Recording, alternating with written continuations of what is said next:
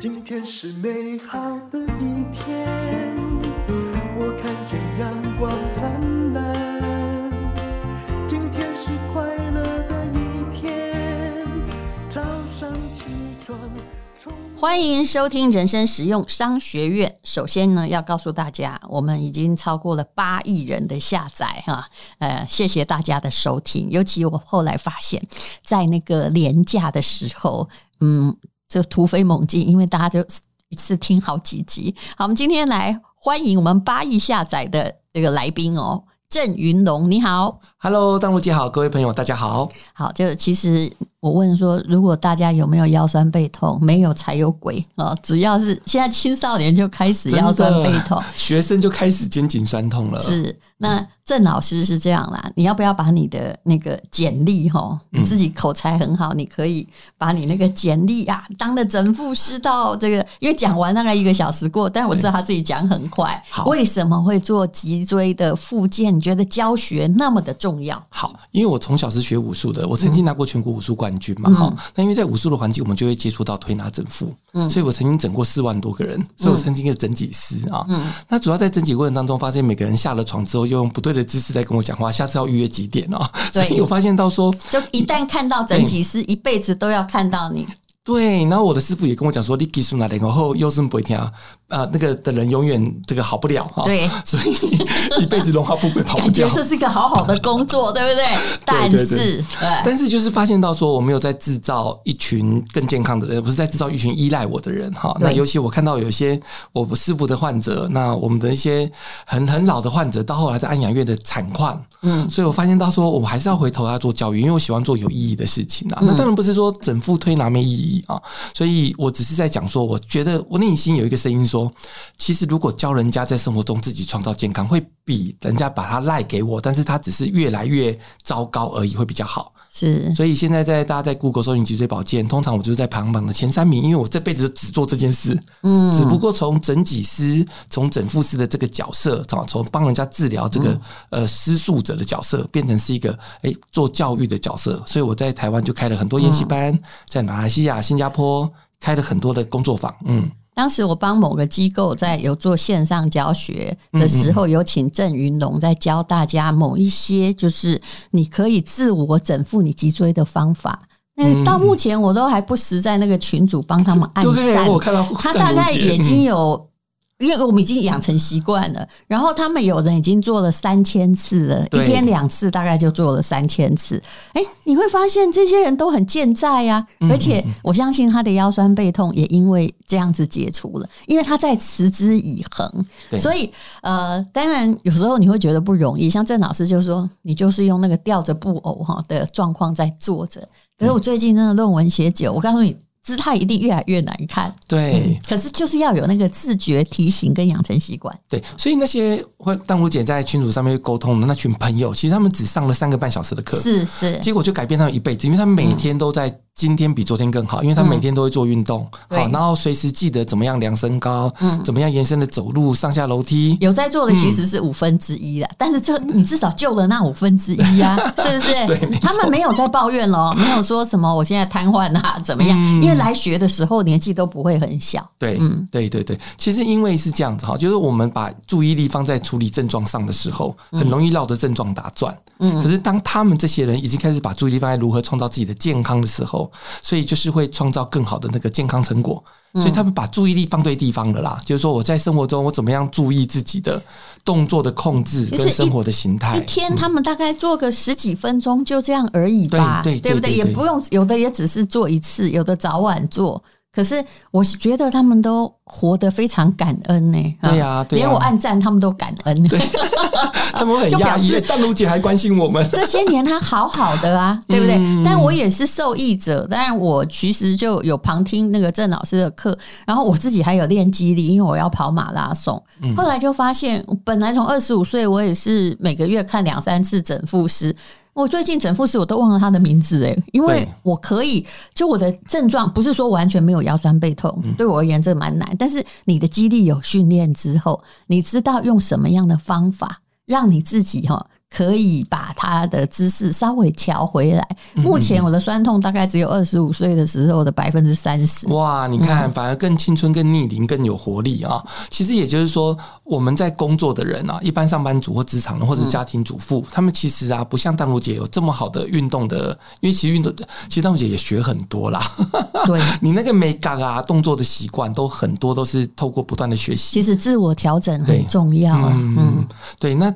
其实你看啊，我们人比如说驼背打电脑，抬着头，嗯，那这种姿势会创造他身体的这个筋膜的看不见那个紧身衣是变形的，小一号的，左右不对称的。那他又不运动，结果他每次只处理他绷得最紧的那个症状的地方，可是他却没有，他却忽略了改变那个创造症状的原因。所以叫做猪谁拜个看运动啦。有，但是老实说，只有运动也没有用，因为要有充足的知识。我也看到跑马拉松的时候，哦，我前面的那个，你一看就知道他骨盆是歪掉的啊。对，他这样，他之后的，就是跑完之后，他要复。复健或酸痛的某一些点，它一定比我严重吧？对，其实慧蓉姐想到一个很关键哦，就是说你生活的模式决定你那个看不见的紧身音长什么样子。比如说习惯翘脚翘一只脚，习惯侧趴趴某一边，嗯，荧幕外一边，滑鼠放太远，那这些不对的习惯，背东西背同一边，它就会创造出他身体使用这些环，在这个环境里面创造出来的样貌。所以骨盆就会歪了，嗯。啊，肌肉就不对称了，而且一旦歪，它只会越来越歪。对对对对对，哎，我像这种下雨天哈，我都会看人家那个走路，那个有些女子的裙摆不是会飘吗？是，就有一边会飘的大，一边飘的小，然后那个裙缝应该在侧面或者在正后方嘛，它就会偏一边。其实我到现在还是偏一边呢，我也知道我的脊椎现在还有什么旋转十十五度，那都是几十年的坏习惯。嗯，其实你后来啊，你又不能手术，对不对？那 要矫正，其实哎，它还是会慢慢拉回来。那你只能让它不要恶化。对，让他跟他保持一个我还可以接受你的关系，不是吗？对，尤其淡如姐有运动的习惯，她、嗯、就会达到一个动态的平衡。嗯，对。那其实很多的年，就是说像我这，像我今年五十一岁啊，嗯，我的爸爸妈妈的这一代，我们都很担心父母，你知道吗？他们就是他只要没有平衡，抱怨哪里酸痛，他就会后来就变成躺在床上。为什么我们长期躺八年嘛？嗯，然后我们就会发现，父母就是你要带他去看医生干嘛？其实我心里想的就是，如果他们都懂得如何在生活中照顾自己，是如何打个比方哦，很多人一举手就耸肩，嗯，一坐下来膝盖就夹在一起，嗯，然后上楼梯的方式也不对，下楼梯的方式又慢慢走，但是是压到膝盖的。所以他们这些人是很需要很好的观念，然后也需要很好的每天睡觉前怎么放松，起床怎么运动。嗯，那我觉得这些其实做子女的，如果自己学会了，交给爸爸妈妈，其实更好过正确的生活啦。其实这就是每个人都需要学的哈，尤其是。呃，哎，其实以后的人的脊椎问题或姿势所带来的酸痛，一定比我们更严重。因为我觉得现在青少年就开始，你看刚开始如果每天都在搞手机嘛，你看他们姿势就知道颈椎会先受伤，而且这个受伤可能是一受伤啊，你要花很大的力气才能稍微让你不。减缓不舒服哦。对，前几天还有一位二十七八岁的年轻人哦，那他其实是一个准备当医生的，嗯，那个呃，在在实习的。那他直接跟我讲说，他的颈椎，他 X 光片给我看，都是过直了啊。因为一直因为一直都是小从以前都第一名嘛，嗯、然后跟大陆姐姐都很会读书嘛，所以说伏案工作，我们是弯掉啊，嗯，对，因为写字写太多。嗯、对，颈椎过直其实叫做头前倾，就是他驼背之后下巴拉出去，嗯。啊，就是打 notebook 啊这一类的动作哈。哦、那第二个呢，就是半躺在沙发上低头看手机。那这半躺低头看，你看嘛，身体往后躺，哦、躺在沙发上或床上，你的施力点就在颈椎那个地方。对，你就低着头，然后看着手机。嗯、现在小孩都这样。对，所以其实你刚才讲到，以后的小朋友就是眼睛会出问题，颈椎出问题。腰椎出问题，这个就很常见，所以眼科现在生意也很好。是脊椎腰酸背痛的这个也很多。那你那个医生后来请教你之后，他到底是要矫正些什么？颈椎过直可以可以自我矫正吗？可以，可以，可以，因为他还是透过自己按摩的手法，嗯，还有做一些颈肩的动态伸展，让它循环变好。嗯，然后他买了一张比较正确的椅子，好，然后键盘的位置不要放在桌面上，往前趴着打，比如说外接键盘出来。外接键盘，然后荧幕调高，嗯、否则荧幕低的话，你的眼睛为了看荧幕的正中央，你会压低身体往前拉。所以呢，人呢在这个环境里面，环境不对，人就不会对嘛。你说的对。所以，如果小朋友他们需要用到 notebook，用到电脑，嗯、如果你这个家长还是用传统的书桌，有一个抽屉的那一种书桌，嗯，那他键盘一定放在上面。是键盘放上面的手肘就会比桌面低，你的手肘就会开轴，为了要跨着比较舒服，你就往前趴着打，趴着打。你要看荧幕正中央，你就像乌龟脖一样把头抬起来。嗯嗯，因为我最近写论文，一天大概都看五个小时，所以我的确哦有酸痛的地方是比以前严重。我回来先垫高我的电脑再说。哎，对，其实我觉得你不讲我没有自觉。嗯，我觉得哎。这是一个原因，因为你只要东西放错了，你的姿势就会越来越奇怪，嗯、有没有？对，因为那样比较舒服。没错，其实我在教课的重点就是颈椎、腰椎跟颈肩、腰背跟膝盖哈，尤其是颈肩，就是倒霉鬼中的倒霉鬼，他们叫做倒霉鬼三兄弟啦啊。颈肩倒霉鬼的大哥，为什么这么讲啊？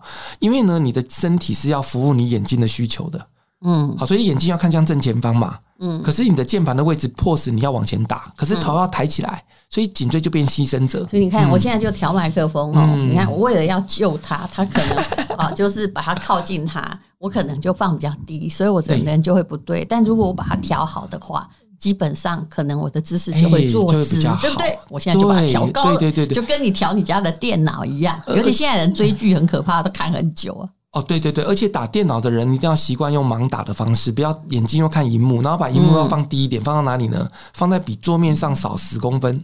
嗯，也就是说，你在正常做好的情况之下，手肘的高度就是键盘的高度。手肘就是键盘哦哦，这样你就像弹钢琴一样嘛，你的手腕跟手肘是同一个高度嘛。嗯，可是你想象一下，你的桌面比较高，我们通常比较高啊。对呀，因为你下面要放抽屉啊。那那要去买一个可以调整的桌子，专门打电脑。对，就叫电脑桌。电脑桌通常会配备键盘架，不然就把你的椅子调高一点。哎，椅子调到最高，对，最高的话，你如果有抽屉，你还是脚会碰到，所以我觉得人体工学的环境可能要思考一下啊。所以其实最好是可以调的啦，对不对？对对对对对对。那么你看到的大概所有台湾人会酸痛的不良姿势，你大概都知道。你最近推出了一个线上课程，嗯嗯，这是什么样的课程？然后大家又可以学到什么呢？好，因为啊，我们很多人在设计线上课程或者在学习这中间，都是在 YouTube 上面或其他地方看啊。对，但是都很针对症状，围绕着症状打转，而且它不是系统化的学习，对，没有系统。嗯嗯嗯。那我希望是说，第一个，我因为我教学了二十几年，嗯，所以我不会讲任何你不理解的字。所以你本人跟你的爸爸妈妈一定听得懂，所以我第一个要求就是说，哎，你本人学得会之外，你可以带着家人上课，带着小孩，带着老人家一起来。我们今天看这个章节啊，那章节的设计就是从可以大家全家一起做，对不对？对，一起改变啊。那第二个就是我们设计的动作当中，一定先从哎自我的觉察开始，所以先有觉察，他才有办法区隔选择跟改变。所以我们会做一个自我觉察，不管是动作的呃这个检测，或者是你外观的变变化，所以这个觉察从这里切入，然后导入脊椎保健的观念啊。再来，我们会从腰背开始先着陆着手啊。那腰背健康了，包含你怎么弯腰、怎么洗脸、怎么洗头、怎么洗手、怎么怎么绑鞋带等等的，一直到屈髋，到我们常做的深蹲，到睡觉前要做的腰背放松，以及起床要做的强背运强背运动。嗯，再从腰背延伸到我们的颈肩。所以会有动态的伸展，会有自我的按摩啊，那再延伸往下到腿足，尤其是膝盖啊，那像足部保养，这中间我们还发现到一个需求是大家会需要跟着练，嗯，好，所以除了动作的控制跟姿势的认知之外，运动方面我们把它设计成我肩颈有肩颈的跟练板。腰背有腰背的跟练板，嗯、腿足膝盖的训练有下肢的跟练板，跟练板跟着练，哎，对啊，那有点像是超慢跑嘛，哈，大家就跟着跑，跟着练啊。那这样跟着练，你就变成有一个目的是我们要养成习惯，嗯，所以就看得懂、学得会、养成习惯，然后可以真正改变啊。那我们会把注意力说，那我有症状，那些症状当然不排斥你去看医生，可是你同时让自己的生活中更好、更平衡，症状慢慢就会因为你越健康了。它主要不是我们去特别处理它什么，是因为你健康了，你的动作、你的模式都是对的，所以就比较不用担心。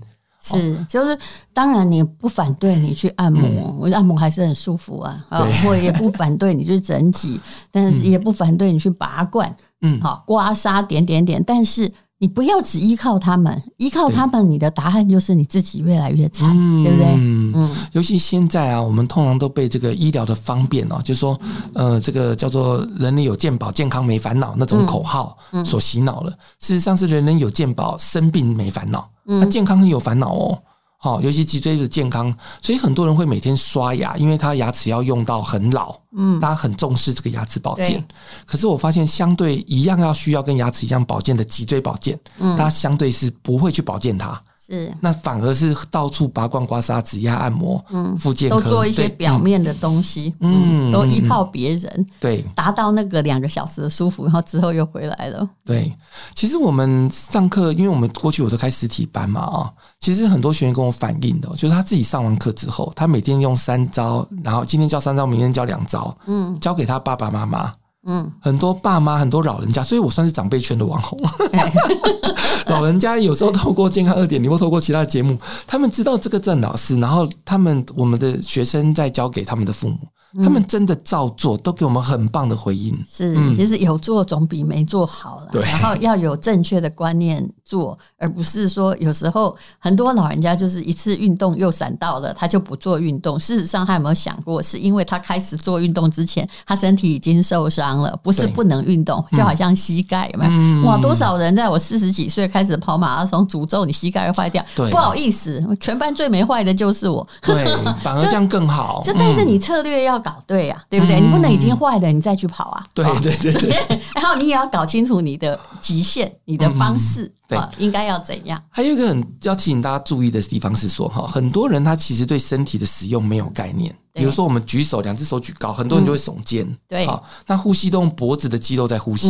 啊，那蹲下来的方式呢？它其实是用膝盖蹲，不是先启动髋关节。对，那所以也就是说，对身体没有概念的情况之下，很容易运动伤害。所以髋关节坏了嘛，嗯、膝盖也坏了啊。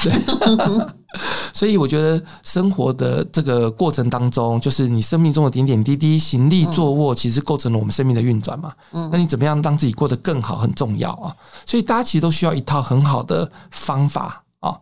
那尤其是能够实践的、实做的，又我们叫做原子习惯的概念嘛。是，嗯。就原子习惯，就的意思是哈，其实很多东西就是累积来的。对，你刚开始好像觉得没有效，但你如果可以坚持一点就有效。我后来在看一个人，就是说你将来哈，尤其哎比我年轻很多，我在看说，哎，这位将来会不会有什么太大发展？我看的就是你的坚持力够不够。如果你今天又要做这个，明天要做那个，一下子哦很开心的又放弃了，那么答案就是你一定不会有累积嘛。对，所以就是一点一点的小累积，最后就会累积成一比较大的成就。哦，张我姐讲的是就是就是我们讲原子习惯就是这个意思。你这个课其实不错啊，直接告诉你四十岁以后必修的筋膜治愈实践课，直接就是来当这个中年人以后的网红。因为老实说，年轻人因为他本身。的肌力什么，还有肌肉的强度都还行，他还你就你没有面临到那个痛苦之前，真的是不会去悔改，说我现在看电脑看这么久有什么。什么不对哦？可是哎，慢慢你就知道了。嗯，其实为什么定四十岁？因为很多人啊是在这个时候，他有他比较没有自我自己的时间哦，他顾小孩又要顾老的。那很多到了五十几岁之后更糟糕，他连走路都步履变得比较没有 没有弹性。跟我年龄层一样的，我都觉得他们已经很惨，很惨很惨，就是走路就我们讲那个筋膜的样子，就像菜瓜布，没有拉得开、收得回来的能力。嗯，所以筋膜的保养啊，就是说你身体的，比如说关节。容易有僵硬的情况，嗯，或疼痛或者背部不舒服，嗯，其实真的是让自己恢复到原始人类先天的设定，就是筋膜肌筋膜是为了运动而生的，嗯，以前人类是没有，以前人类是要追猎物的，是要采猎狩猎，所以现在是不动。追不到你就死了，你知道？对对对对对。所以，我们人类的身体设定是要多活动的嘛？啊，所以而且到了四十岁之后，真的是你可能没有办法动，你可能锁在办公室前面，或者你退休之后就在沙发上面啊。那你怎么动？怎么动的健康啊？而且我们不只是运动课，我们是一个生活形态当中你会用到的自我觉察、知识的认知、动作的控制，所以你学会怎么使用你的身体。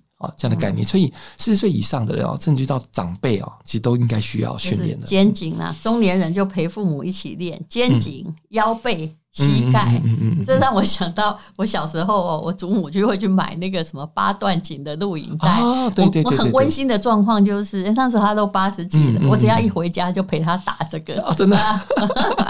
因为他我祖母虽然后来是有一点，就是还是长卧在床，可是他活到九十八岁。哇，嗯、那很好。其实八段锦就是中国最古老、最棒的筋膜运动，它都是对称的哦，嗯、而且都是有张力的跟放松的，嗯、很好。嗯。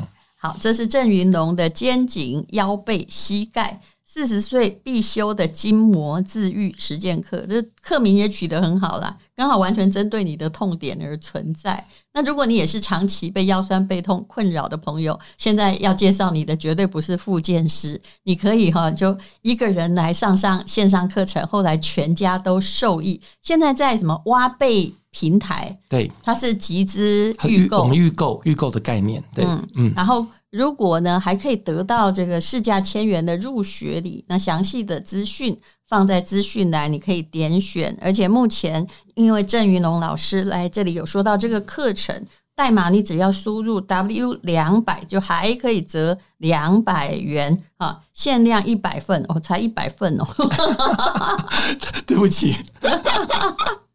好，那么呃，这就是郑云龙的课。来，还有什么可以要告诉大家？好，其实因为我们在生我的我的经我的经验当中啊，就发现很多人都是用依赖的概念，就是我们赖给我们希望医生能够给我们明确的治疗计划，打的假油啊，尽伸进手来解决我们的问题。嗯、但事实上，你自己才是自己唯一能够创造健康的那个人。好，所以你不生产健康，没有人可以替你生产健康。这叫做自己吗？嗯、真正做自己的概念，就从拯救自己开始。哈，谢谢郑云龙老师，谢谢丹武姐，谢谢大家，拜拜。因为今天又可以。